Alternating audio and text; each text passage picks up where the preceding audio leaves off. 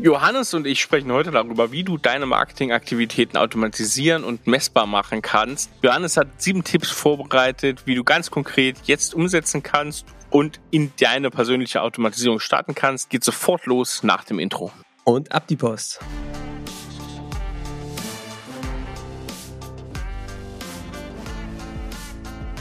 Willkommen zum Scaling Champions Podcast. Konkrete Tipps und Werkzeuge für die Skalierung deines IT-Unternehmens. Hier bekommst du komprimiertes Erfahrungswissen aus über 80 Skalierungsprojekten pro Jahr. Zusammengestellt von Johannes Rasch und Erik Osselmann. Und auch von uns ein herzliches Willkommen hier zum Scaling Champions Podcast. Heute reden wir mal über das Thema Marketing-Automation. So automatisierst du deine Lead-Gen? Johannes, Hallöchen. Hallo Erik, mein Lieber. Das äh, ist doch ein spannendes Thema. Wir haben viel über das Thema Marketing gesprochen. Welche Rolle hat eigentlich Marketing? Welche Messzahlen gibt es? Ja. Und ich glaube, beim Thema, wir automatisieren unsere Neukundengewinnung. Da werden alle ja groß hellhörig. Davon, damit locken ganz viele Unternehmen ihre neuen Interessenten an. Ja. Wir wollen heute mal drüber sprechen, wie kriegen das IT-Unternehmen nun wirklich hin? Wie kann man es konkret machen? Auch mal mit einem Tool, wie kann das gehen? Wie kann das konkret gestaltet werden? Es gibt ein paar Vorbereitungen, da reden wir überhaupt nicht um den heißen Brei herum. Aber wir wollen halt auch mal konkret reingehen, ne? In wie macht man das technisch? Und das wird eine Doppelfolge werden. Das können wir ja. schon mal ankündigen. Also das ist jetzt Folge 1 von 2 zum Thema Automatisierung, weil wir werden uns jetzt heute konkret Marketing, also die Lead-Generierung angucken. Ja. Und dann gucken wir uns in der nächsten Woche an, okay, wie läuft dann die Sales-Automatisierung, weil ihr wisst, wir betrachten das immer zusammengenommen. Also geht's von vorne Leads anziehen bis hinten raus Kunden gewinnen in den nächsten zwei Wochen. Genau, wir haben es jetzt mal getrennt. Normalerweise wollen wir das ja nicht so schön, aber wir können jetzt ja. nicht so eine ewig lange Folge machen. Im Endeffekt geht's um darum, die Kundengewinnung zu automatisieren oder sie halb zu automatisieren. Das kann ich schon mal ein bisschen vorweggreifen. Aber vielleicht, Erik, sollten wir uns im ersten Schritt nochmal angucken, was sind so die typischen Herausforderungen und Probleme, die viele Unternehmen haben. So ist es. Und ich glaube, da können wir, glaube ich, auch aus der eigenen Erfahrung sprechen, bei vielen äh, IT-Unternehmen, vielleicht auch bei dir, der hier gerade zuhört, ist es so, dass diese Marketingprozesse doch relativ händisch funktionieren. Also gerade wenn wir über Offline-Formate sprechen, über Messen, wenn wir über ähm, keine Ahnung, Plakate, Flyer und sowas, das ist natürlich in der IT-Branche wenig verbreitet, aber manchmal gibt es auch so Briefaktionen zum Beispiel. Das ist total schwer messbar. Und gleichzeitig beobachten wir auch, auch bei Online-Maßnahmen, die eigentlich super auswertbar sind, ist es auch für viele total schwer, da wirklich eine Messbarkeit reinzubekommen, auch eine Automatisierbarkeit. Also ich rede jetzt davon, Ads zu schalten, Anfragen über die Website zu generieren, Anfragen über Social Media zu erzeugen. Und wir merken schon bei allem, ey, du musst das mal verstehen, wie das tickt, kommst du irgendwann doch an eine Grenze, Erik, wo das Ganze nicht messbar bekommst, wenn du es nicht irgendwie anfängst, ins System zu kippen, wenn du es nicht irgendwie anfängst zu automatisieren. Was ist da deine Beobachtung? Ich meine, du bist ja auch bei uns im Marketing da an vorderster Front. Es ist tatsächlich so, du kommst halt oft aus der Kreation, das hatten wir ja schon ganz oft. Die meisten, die dann im Marketing sind, kommen tatsächlich eher von den, von den kreativen Bereichen. Du musst es im Nachhinein aufbauen. Das ist auch, glaube ich, die Realität, wenn wir jetzt uns hier drum kümmern oder wenn du hier gerade zuhörst. Du wirst jemanden haben, der eher Marketing jetzt vielleicht sitzt, ein, zwei Verantwortliche, die eher aus der kreativen Richtung kommen und dann das im Nachhinein übergestülpt wird. Aber ähm, man sieht immer auch, dass wenn man sowas kreativen Leuten an die Hand gibt, dass das ähm, ganz großen Effekt hat, dass so eine Arbeit, die für wenige Menschen messbar ist, dass die da eine große Relevanz bekommen. Ne? Also mhm. du wirst viel besser sichtbar, was deine Arbeit eigentlich für das Unternehmen leistet. Es ist nicht immer igitt für Kreative, sich messen zu lassen, weil ähm, sie haben dadurch einfach den großen Vorteil, ihre eigene Arbeit mehr zu wertschätzen. Deswegen ist das ein großer, wichtiger Punkt, glaube ich, auch für die Leute, die es machen. Das ist so, ja. Und deswegen ist heute die Sackgasse der Woche. Marketing ist halt eine kreative Gefühlssache, die kann man nicht messen und auch nicht automatisieren. Hm. Und da möchten wir sehr widersprechen. Ich glaube, wir haben es ja schon ganz oft gesagt, es gibt keine richtigen und falschen Glaubenssätze, es gibt nur hilfreiche und nicht hilfreiche. Und wenn du eine skalierende oder eine automatisierbare Kundengewinnung aufbauen kannst, du kannst vergessen, einen Prozess zu automatisieren, den du nicht messen kannst, weil du wirst garantiert immer an der falschen Stelle ansetzen. Von daher ist das Komma der Glaubenssatz, der vielen im Wege steht, dass es eine kreative Gefühlssache ist, ähm, die man nicht messen und auch nicht automatisieren kann. Natürlich ist es so, ich würde es tatsächlich anders sagen. Marketing ist eine kreative Gefühlssache, die man messen und automatisieren kann. So einfach kann es manchmal sein im Leben.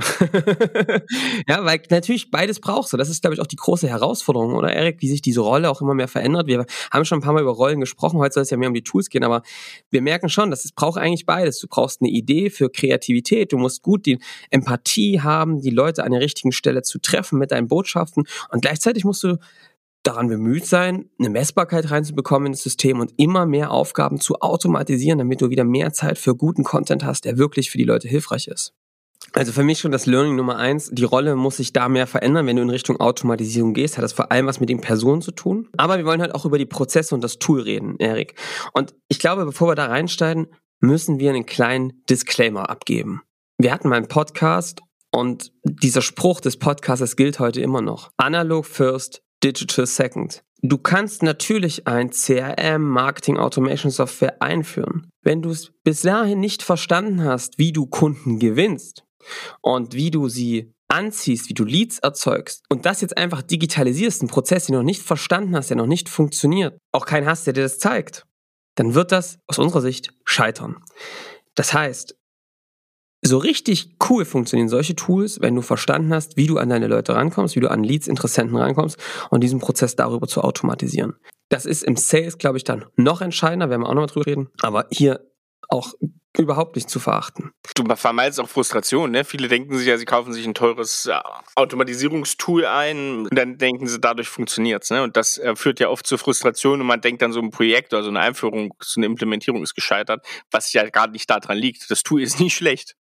Und ich meine es auch gar nicht despektierlich. Ne? Ich, ich habe so einen Spruch, der heißt, viele versuchen moderne Kunst zu malen, aber halten die ganze Zeit einen Pinsel falsch rum und malen sich voll, weil sie nicht mal einen Strichmännel gemalt bekommen. Und das meine ich gar nicht, äh, das ist nicht despektierlich gemeint. Ich meine das so, es ist auch okay, erstmal die Basics zu machen. Man muss nicht immer mit Marketing Automation anfangen. Die gute Nachricht ist, Du bist ja, der hier gerade zuhört, Hörer des Podcasts. Und du hast die ganzen Schritte, die, ja, die wir schon besprochen haben, ja alle schon umgesetzt. Und deswegen bist du ja vielleicht jetzt an dem Punkt, wo du sagst, Mensch, wir müssen das Ganze jetzt mal in eine Automatisierung bringen. Und darüber reden wir jetzt und darum geht's jetzt. Also Erik, ich würde sagen, wir starten einfach mal rein. Und ich würde trotzdem sagen, oft beginnt dieser Prozess wirklich mit dem richtigen Tool. Man kann jetzt natürlich sagen, okay, schreibt erstmal eure Painpoints auf, schreibt erstmal auf, was ihr überhaupt erzeugen wollt. Natürlich, das kennt ihr, ihr seid in der IT, du bist in der IT-Branche, du weißt, wie man Anforderungen aufnimmt und so ein paar Use Cases. Guckt euch mal die Tools da draußen an. Es gibt ein Soho, es gibt ähm, ne, verschiedene äh, Suites da draußen, die man da gut nutzen kann. Es gibt viele Einzeltools, und das ist, glaube ich, schon mal das Erste, worauf ich achten würde. Jetzt für uns, aber auch für unsere Kunden, bin ich eher ein Freund, erstmal für dieses Thema Marketing Automation ein Allrounder zu nutzen, der möglichst viele Funktionen abbildet, weil ehrlich gesagt, eines der größten Knackpunkte, wir haben das ja auch mal andersrum gemacht, ne, Erik, leidvoll. Was dann immer das Problem ist, wenn du viele verschiedene Tools hast, dass du das nicht mehr kombiniert bekommst oder sehr aufwendig über Schnittstellen, die du immer warten musst, die immer wieder zerkloppt werden, die immer wieder nicht funktionieren. Das ist ein richtiger Hassel, du hast immer Datenverluste, schreibst irgendwie komisch um, sehr viel, sehr, sehr so ein poröses System, was auch schwer auswertbar ist. Wir ähm, können das ja ganz offen sagen, wir sind große Freunde von HubSpot. Wir haben uns viele Tools angeguckt, wir sind am Ende bei HubSpot gelandet. Aus unserer Sicht sind die der Platzhirsch in dem Bereich Marketing Automation oder ja, Marketing Software, CRM jetzt mal im weitesten gesehen, weil da einfach alles in einem ist. Und das ist, glaube ich, cool, dass du sowohl ähm, die Dinge anbinden kannst, dass du aber auch eine gute Schnittstelle zu Sales hast, darüber werden wir dann nochmal sprechen.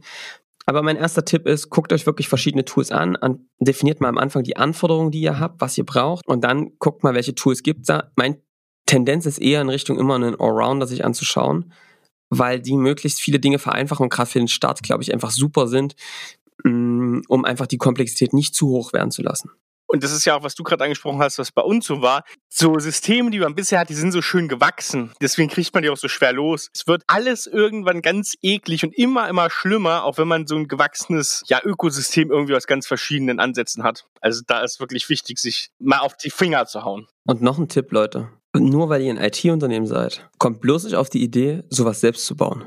Oh ja, ganz, ganz wichtiger Tipp, ja. Kümmert, äh, kümmert dich um deine Kunden und eure Kunden, aber baut, wenn ihr jetzt nicht Marketing Automation Tools Vollzeit baut, fangt bloß nicht an, das selbst zu bauen. Also wirklich, das ist der absolute, wenn das das Einzige ist, hängen bleibt aus der Folge, don't do it. Haben wir alles schon erlebt, hat sich nicht bewährt, möchte ich sagen. Als nächster Tipp ist, wenn ihr dann mal euch für ein Tool entschieden habt, dann würde ich nochmal kurz switchen, wieder in Analog First Digital Second. Ihr wisst dann, welche Möglichkeiten es gibt. Ihr habt da eine Idee, wie läuft das Tool intern, wie gibt welche Eigenschaftsfelder gibt es, wie ist das mit den Kontakten und Firmen, wie ist das angelegt, wie werden die Dinge angebunden. Wenn ihr das Verständnis habt, würde ich darauf achten, dass sie eine gute Academy haben. Ich rede jetzt mal von HubSpot. Ja, wir sind HubSpot-Partner, wir sind aber erst HubSpot-Kunde geworden, haben, waren dann sehr überzeugt und haben dann ähm, auch vielen unserer Kunden geholfen, darauf zu boarden. Ihr könnt es auch mit anderen Tools machen, aber hier kann ich es jetzt eben am besten berichten aus der Praxis. Ja. Was wir gemacht haben, ist uns mal anzuschauen, wie strukturieren wir eigentlich den Prozess. Und das haben wir erstmal unabhängig nicht im Tool gemacht, sondern erstmal wir haben uns ein großes Miro genommen, oder kannst du auch an der Wand machen. Und ich habe erstmal geschrieben, wie laufen jetzt Leads rein? Und weiß nicht, wer von euch eine Wertstromanalyse macht, kann oder so, ne, so typische Prozesse, so haben wir es echt aufgebaut, zu sagen, okay, Kunde kommt rein, also Interessent kommt rein, meldet sich an über das Formular, kriegt diesen Input, zack, dann wird der angelegt, welche Felder werden da beschrieben, babababab. Und dann haben wir wirklich so eine Swimlanes gebaut, und wo das einfach alles sauber beschrieben ist, wie das aussieht.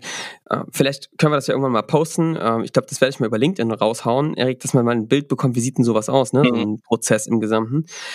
Und und dann haben wir das beschrieben, auch mit allen Steps dazwischen und was genau passiert, welche Status da gibt.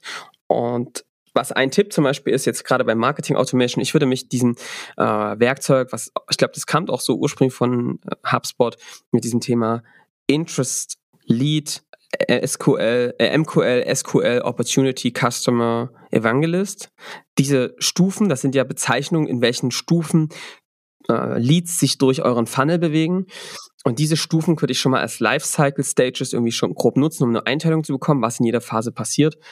Was wir uns jetzt hier vor allem im Marketing angucken, ist ja Interest, Lead, Marketing Qualified Lead, also MQL. Diese drei Stufen sind, glaube ich, die jetzt hier die entscheiden. In den anderen, in der nächsten Folge geht es dann um äh, SQL Opportunity Customer Evangelist. Und in diesen drei ersten Stufen eben, kannst du eben dann schön diese verschiedenen Lifecycle Stages für jeden Kunden geben. Ne? Das ist ganz wichtig. Ich finde diesen Prozess auch wichtig. Viele kriegen das nicht hin. Die führen dann so eine Tools ein, die sind dann schlecht gepflegt, weil die einfach sagen, wir haben jetzt ein Tool, da schreiben wir alles rein. Ich kenne so viele, die haben CRM oder so eine Software und nutzen es gar nicht richtig, weil sie keinen klaren Prozess haben, den man dann auch standardisieren kann. Also erst kommt der Prozess, dann kommt die Automatisierung. Wichtig ist da, glaube ich, auch nochmal trotzdem, ohne Kompromisse da vorzugehen. Ne? Also was wir auch gemerkt haben, ja, du kannst so ein Tool haben und ja, so ein HubSpot ist natürlich auch ein totaler Allrounder. Also du bekommst damit im Zweifel, also bekommst du 98,9 Prozent von den Sachen hin. Es gibt aber immer noch so ein Prozent, der ist dann vielleicht nicht abbildbar und da dann trotzdem, also auf einem direkten, unkomplizierten Wege noch, also so ein paar Automatisierungen ranzuflanschen, die du einfach brauchst, nicht zu sagen, ach guck mal, das ist jetzt von dem System nicht abbildbar, dann mache ich es nicht. Aber wenn das genau eurem Prozess entspricht, dann äh, also haltet euch lieber an diesem Prozess, ne? Und dann gibt's, was nutzt du da zum Beispiel immer, ähm, um deine Automatisierung im privaten Kalender und so weiter zu machen? Hab auch schon mal in der Toolfolge. Ähm, Sapia, ne? Ja. Beispielsweise so. Und sowas dann zu, also da wirklich aber auch, also wenn dieser analoge Prozess steht, und der steht ja vorher, dann wirklich aber auch kompromisslos sein. Ne? Genau. Also der Trick ist, glaube ich, Erik, damit du nicht am Tool total vorbeiarbeitest, dass du vorher die Möglichkeiten kennst. Ja, richtig, logisch. Ja, also welche Anbindung gibt es, wie kann man das verbinden mit anderen Dingen und so ja. weiter, dass du das kennst und dann aber kompromisslos diesen Prozess so designen, dass er für dich gut funktioniert und für deine Leads. Genau. Und wie gesagt, zu 99 oder 98 Prozent klappt das ja auch. Ich habe aber noch einen Tipp, Erik. Was ich ganz wichtig finde, ist, dass man dann im nächsten Schritt wirklich guckt, dass man diese Systeme anbindet und dass man alles in einem Tool anbinden kann. Also deswegen haben wir uns zum Beispiel auch für HubSpot entschieden. Äh, wir haben halt alle Social Media Accounts angebunden. Wir haben die Werbekonten angeboten von allen Plattformen. Wir haben unser ERP-System angebunden, was super wichtig ist, dass wir mit ein paar Klicks die Angebote zum Beispiel erstellen können. Wir haben unsere na, Kalender, Kalender dann natürlich angebunden, unsere E-Mail-Accounts angebunden. Was haben wir denn noch alles angebunden, Erik? Das sind, glaube ich, so die wichtigsten Dinge, ne? Logischerweise alles, was, was den Funnel betrifft. Ne? Du hast Werbekonten angesprochen, es geht um Formulare und so weiter. Ja. Also, dass du alles, dass du die Workflows logischerweise auch drin hast, dass die, ja, dass die eigentlich das System von Anfang an, wenn sie den ersten Klick machen, nicht mehr das, das System nicht mehr verlassen oder da insgesamt drin sind im Ökosystem. Also wenn du dir jetzt ein paar Sachen anguckst, dann würde ich wirklich darauf achten, dass es hinbekommt, alles in diesem einen Tool zu vereinigen, so den einen Punkt der Wahrheit zu schaffen, die Datenbasis, wo alles zusammenläuft. Das heißt, auch diese Formulare, die du zum Beispiel auf deine Website einbindest, dass die dann direkt die Kontakte reinschreiben in das Tool, dass Leads, die entstehen, dass die dann direkt in diesem Tool wirklich landen und dass du auch Tracks, dass du ein durchgängiges Tracking hast, das ist glaube ich das Stärkste, so an den Werbeanzeigen von Google, von Facebook, LinkedIn, dass du genau siehst, also bei, bei den Tool, was wir, wovon wir gerade gesprochen haben, ist es ja sogar so, dass du auf die Werbeanzeige klicken kannst und dann siehst du, welcher Lead kam durch welche Werbeanzeige und hat auf welchen, auf welche Anzeige geklickt und ist dann wohin konvertiert. Und das ist halt schon geil, weil du damit natürlich richtig gut optimieren kannst, was spielt man aus, was spielt man nicht aus, warum hat er sich da angemeldet und nicht da woanders. Das finde ich wichtig. Was ich auch zum Beispiel wichtig finde, ist, dass du diese Marketing-E-Mails, ne, also diese E-Mail-Newsletter oder auch diese Kaskaden, dass sie auch darüber laufen, dass sie automatisch ausgelöst werden. Auch unsere Webinare laufen im Endeffekt über, über HubSpot, weil sie eben mit Zoom angebunden sind. Und auch das funktioniert einfach großartig. Ähm, wir wollen gar nicht so sehr in HubSpot-Werbung machen, man kann es aber an dem Beispiel einfach schön erklären. Das kann man auch mit anderen Tools sehr, sehr gut machen. Was noch echt super ist und worauf ich achten würde, ist, es gibt so einen schönen Begriff, kennt der eine oder andere aus der IT, Shit in, Shit out. Wenn du immer wieder unterschiedliche Inputs hast und die unsauber sind, wirst du das System nicht sauber halten können. Und aus diesem Grund würde ich ganz, ganz stark darauf achten, dass sowohl die Inputs, die reinkommen über Formulare, wenn Leads sich zum Beispiel anmelden bei euch, dass die sauber sind, dass das da Pflichtfelder dabei gibt, dass Leute wirklich vollständig ihre Kontaktdaten abgeben.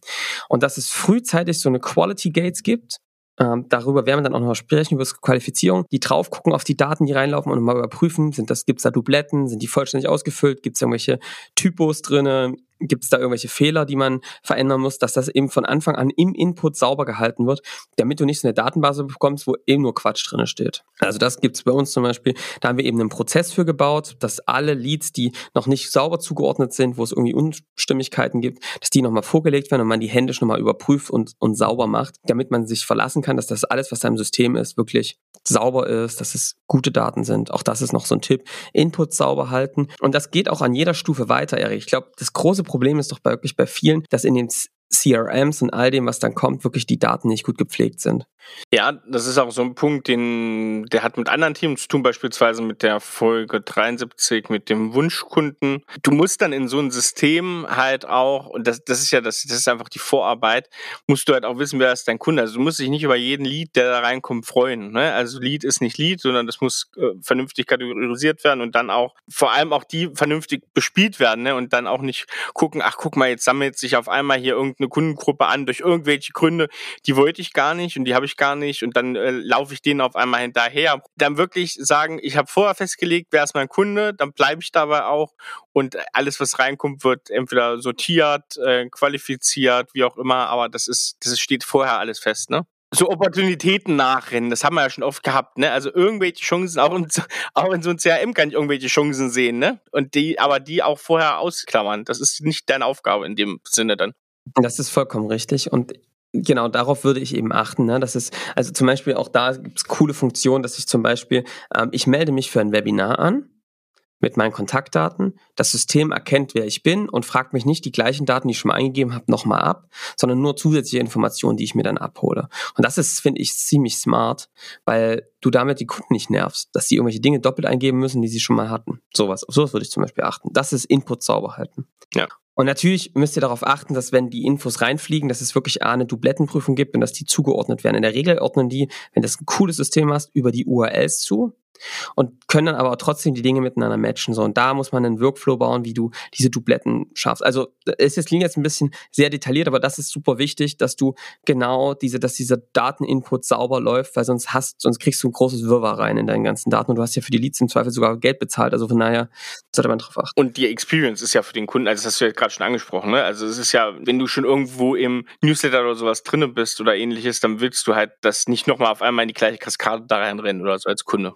Worauf ich auch noch achten würde, noch so ein Tipp ist, systematisiert, dass ihr auswerten könnt, zum Beispiel über so einen Cross-Hacking-Prozess, woher kommen meine Leads? Dass ihr wirklich die Quellen ganz, ganz sauber beziffern könnt. Die einfachste Form ist, dass ihr das einfach im Formular abfragt. Die bessere Form ist, dass das System es automatisch erkennt, hat der auf eine Anzeige geklickt, kommt er über eine Landingpage, einfach auf kalt, über Google. Das kann die Systeme zum Teil nachvollziehen. Und das müsst ihr dann aber natürlich auswerten und rausfinden, woher kommen, sind denn die Quellen, was müssen wir denn machen? Und dann was noch geiler ist, ist, wenn du es dann geschafft hast zu wissen, was sind wirklich Wunschkunden A, B, ne? zum Beispiel, dass du dann siehst, ey, guck mal, wir merken gerade, dass die, dass vielleicht 80 Prozent der A-Kunden kommen über die Google-Suche. Ja, dann müssen wir das verstärken. Ne? Wenn das gerade das Thema ist, wenn wir da, da kommen die Leute her. Wenn ihr merkt, okay, Werbeanzeigen, wir haben das jetzt ein paar Mal geschalten, bei der einen hat man mehr A, bei der anderen mehr B-Kunden, kannst du eben dann variieren und das musst du aber tracken, durchgängig, das ist eine, und auf der anderen Seite eben auswerten und permanent danach weiter optimieren.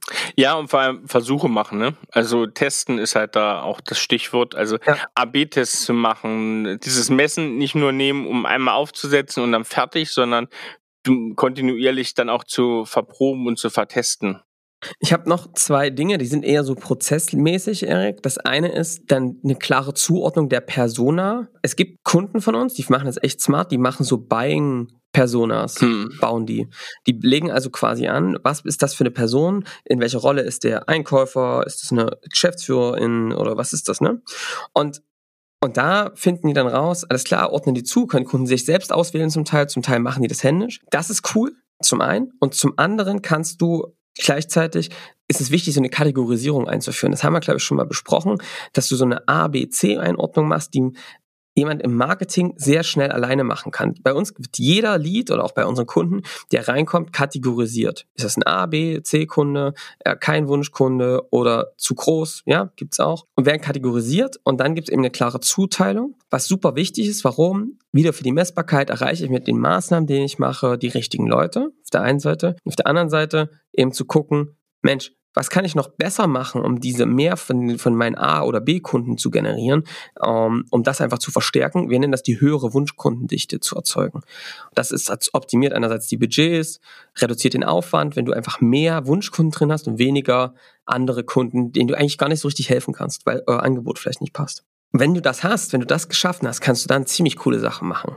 Warum? Du kannst dann eben demnach, was, welche Person das ist und in welcher Kundengruppe, den unterschiedliche Inhalte ausspielen. Automatisierung heißt auch Vertrauen systematisch aufbauen. Du kannst dir zum Beispiel Leads, wenn die sich für ein Webinar angemeldet haben oder nach, meine Podcast-Folge zuschicken oder meine Blogartikel. Einfach so als E-Mail oder als Nachricht, dass du einfach sagst, ey, guck mal, du hast dich ja für das Ding angemeldet, hör dir das mal an, wie findest du das? Ich glaube, das kann dir jetzt helfen oder danach.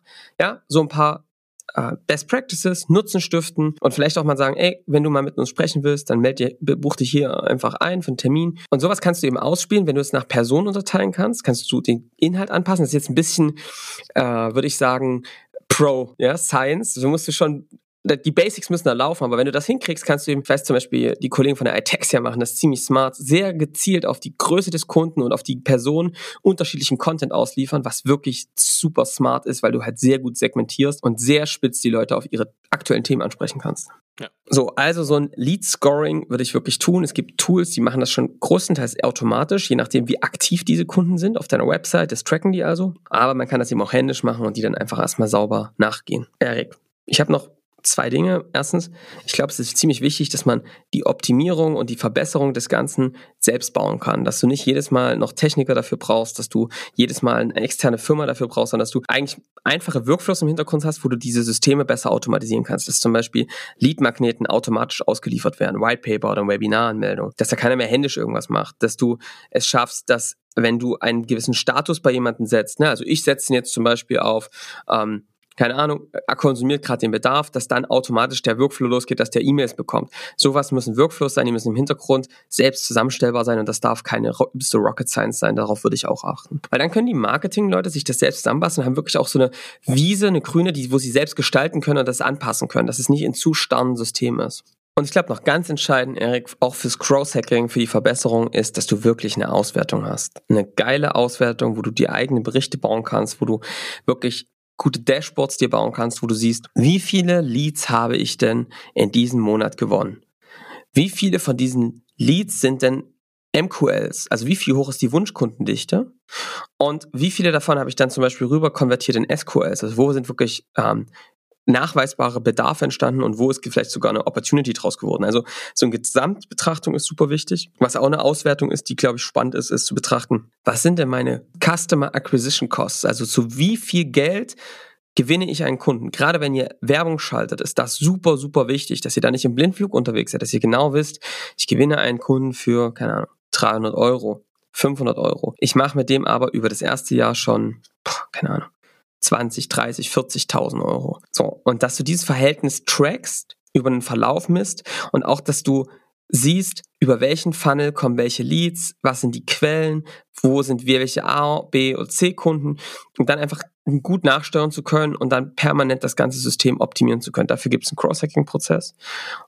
Und das ist das Werkzeug, mit dem ihr das dann umsetzen könnt. Ein durchgängiges Tracking über alle Plattformen, um dann alles in einem Punkt zu haben. Na, da liegt die Herausforderung auf jeden Fall auch die Zahlen vernünftig zu deuten ne? und da auch zu wissen, ja, okay, auf was du guckst für Zahlen, das ist Customer Acquisition Cost beispielsweise, aber dann auch zu sehen, welcher Punkt hat den größten Hebel, um diesen Wert gerade runterzubekommen. Das ist dann schon speziell, das muss man sich für seinen Fall so ein bisschen angucken, aber das ist dann die, die wichtigste Aufgabe da. Also nur sagen, okay, das Ziel ist die und die äh, Punkte hier runterzubekommen, die Kosten beispielsweise, das ist halt noch nicht in der Weisheit letzter Schluss, sondern du musst auch wissen, wo und wie du das ansetzt setzen, wo du einen Engpass in so einen Funnel rausfindest. Exakt, das ist die Basis dafür, ne? Diese eine ja. Datenbasis. Also Erik, das waren jetzt mal so meine Tipps. Kannst du mal ganz kurz zusammenfassen? Ich hoffe, ich kriege alle Punkte. Leute, startet mit Analog First Digital Second. Das ist, ich würde mit sowas starten, wenn ihr merkt, wir kommen, wir haben verstanden, wie wir grob Kunden gewinnen, haben es vielleicht auch schon ein, zwei Mal gezeigt und jetzt wollen wir es auf eine größere Scale stellen. Wir kommen nicht mehr hinterher. Es wird ein bisschen unübersichtlich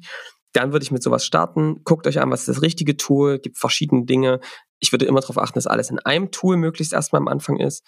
Baut erstmal einen analogen Prozess auf und überlegt euch, welche Schritte gibt es da, welche Eigenschaften müssen an den Kontakten und so, welche ausgefüllt werden, welche Workflows brauchen wir. Bindet dann alles an, möglichst, dass alle ein Tool entsteht, was das führende datenschreibende System ist. Sorgt dafür, dass die Inputs sauber sind. Das heißt, dass über Formulare und überall es Pflichtfelder gibt, dass ihr aber nochmal einen Prozess intern habt, wo ihr permanent diese Qualität überprüft und auch verbessert, wenn es da noch händisch was nachzubessern gibt. Sorgt dafür, dass ihr sauber auch zuteilen könnt durch auch Kategorisierung, aber auch vielleicht über Formulare, welche Personas sind das, die da gerade da, dabei sind? Und auch eine Qualifizierung, sind das A, B, C Kunden? Und guckt dann, dass ihr vielleicht auch so Nuggets automatisch ausspielt, Content, der hilfreich ist für die Zielgruppe über eine Automatisierung, sorgt dafür, dass ihr eure Workflows selbst bauen könnt, das ist super wichtig, damit das Team mündig ist und das weiterentwickeln kann.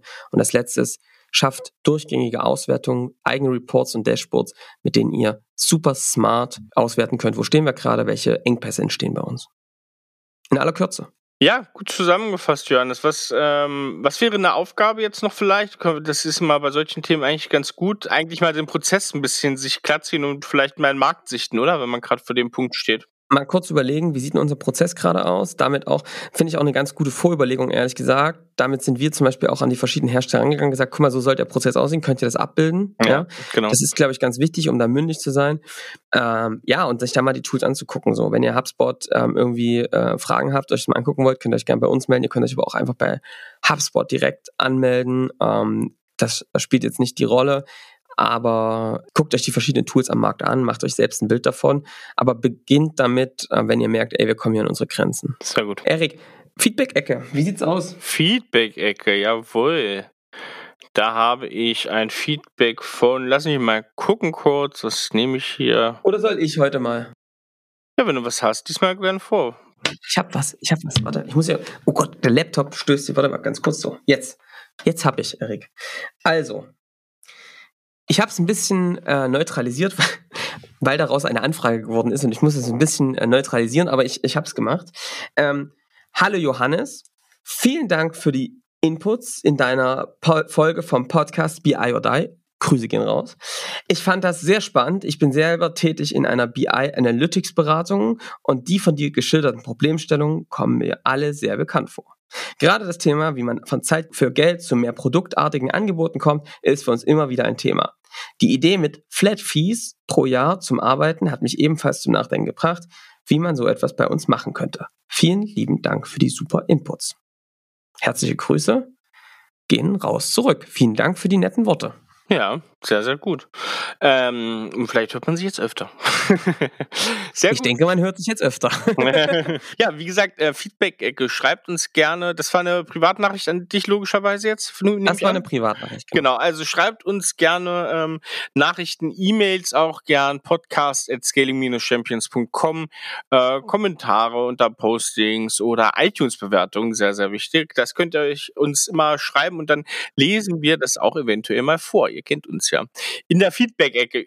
Johannes, Ich würde jetzt mal ganz kurz, ich habe ja angekündigt, jetzt hat man letzte Woche ähm, Interviewfolge mit Joel und da gab es ja keinen Wein der Woche, da gab es ja ein paar Restauranttipps, aber jetzt werden wir wieder zum Wein kommen. Ich habe ja davor die Woche angekündigt oder noch weiter davor, dass ich jetzt mal äh, sächsische Weine mache. Und ich habe das ein bisschen ausgeweitet. Wir werden Saal Unstrut mache ich nächste Woche, aber ich habe noch einen sächsischen. Und zwar habe ich einen sächsischen vom Weingut Schloss Wackerbad. Mhm. Sächsische Staatsweingut. War jahrelang so ein bisschen passend zum Schloss im Dornröschenschlaf, aber sind jetzt inzwischen richtig, richtig gut, haben ähm, einen Weinbau verantwortlich, nicht Kellermeister, sondern Weinbau verantwortlichen önologischen Leiter aus Franken, äh, ich glaube, Aumüller heißt der Mann.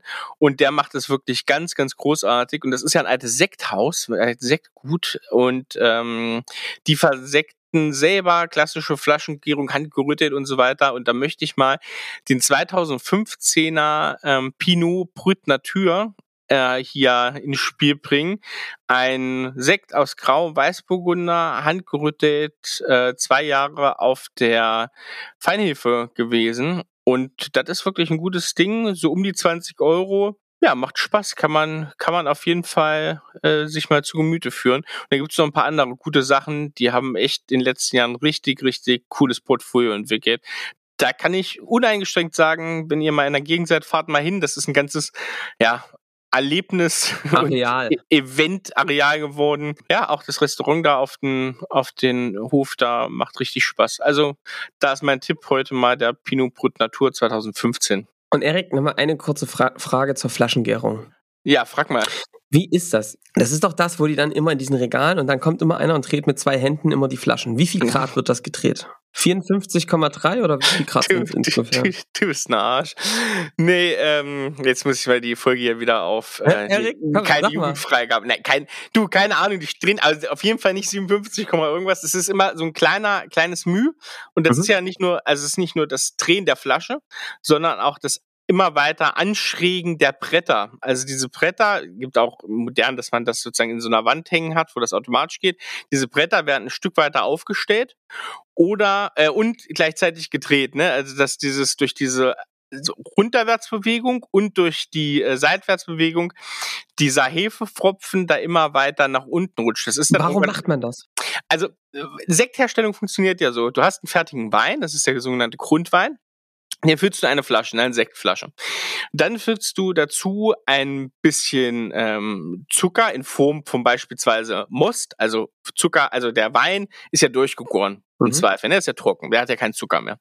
Dann nimmst du, schützt du zum Beispiel Most oder Zucker ähm, rein, Zucker, ähm, Hefelösung und diese Hefelösung führt dann dazu, dass die in Verbindung mit dem dann wieder vorhandenen Zucker im Wein gärt und Kohlensäure erzeugt. Ne? Mhm. Kohlensäure und durch die Autolyse, also durch das selbstständige Auflösen der Hefe nach einer bestimmten Zeit, ähm, Geschmacksstoffe entwickelt. Das sind zum Beispiel so in Champagner oft so brotige Aromen. Ne? Das schmeckt dann so nach Brioche oder sowas oder nach Nüssen. Und ähm, und dadurch hast du dann Kohlensäure drinne und halt weitere Aromen, die bei der Reifung entstehen. Mhm. Und du hast ja dann ähm, so eine, ich sag mal, so eine, so ein Schmodder da drin, dieses auf, selbst aufgelöste Hefezeug, ne? Der Zucker ist dann raus und dann musst du das ja irgendwie dann rausbekommen. Und das bekommst du halt ge gebündelt nur über diese Art und Weise zu sagen, okay, äh, du musst einen Hefefropfen erzeugen. Der Fropfen kann sich natürlich am besten in der dünnsten Stelle bilden, das ist der Flaschenhals, und du musst den äh, dahin bekommen in dem Flaschenhals. Und das geht halt nur über dieses langsame, das merkt man ja, das ist ja zum Beispiel beim Hefeweizen, beim Bier. Da setzt hier unten auch mal die Hefe ab. Mhm. Wenn ich das am Kopf stellen würde, würde es sich oben absetzen. Jetzt ist die Frage, wie bekomme ich diesen Pfropfen raus? Also, das gibt verschiedene Methoden. Heute macht man das in so ein Eisbad, ne? da kommt das in so ein hier äh, Stickstoffbad und dann plopp und dann floppt das Ganze raus und dann geht so ein ganz kleines bisschen Wein auch weg und das füllt man dann auf. Das ist die sogenannte Versanddosage. Und beim Brut Natur, den ich hier gerade empfohlen habe, nimmt man dafür meistens den Grundwein, der trocken ist. Und wenn im Champagnerbereich, zum Beispiel wenn der Brüt ist oder wenn er trocken ist, dann nimmt man da eine, ein Most zum Beispiel einen Süßwein zum Veredeln. Mhm. Aber man kann auch für einen Brüt Natur einen Süßwein nehmen, wenn es ganz wenig ist. Ja, also Erik. Ich muss dir immer echt sagen, ne, ich bin immer wieder erstaunt, dass du da einen rausballerst. Ja, du, ich habe ja auch die Zeit Scaling Champion, weißt du? Ich habe ja die Zeit, mich mit solchen Themen zu beschäftigen.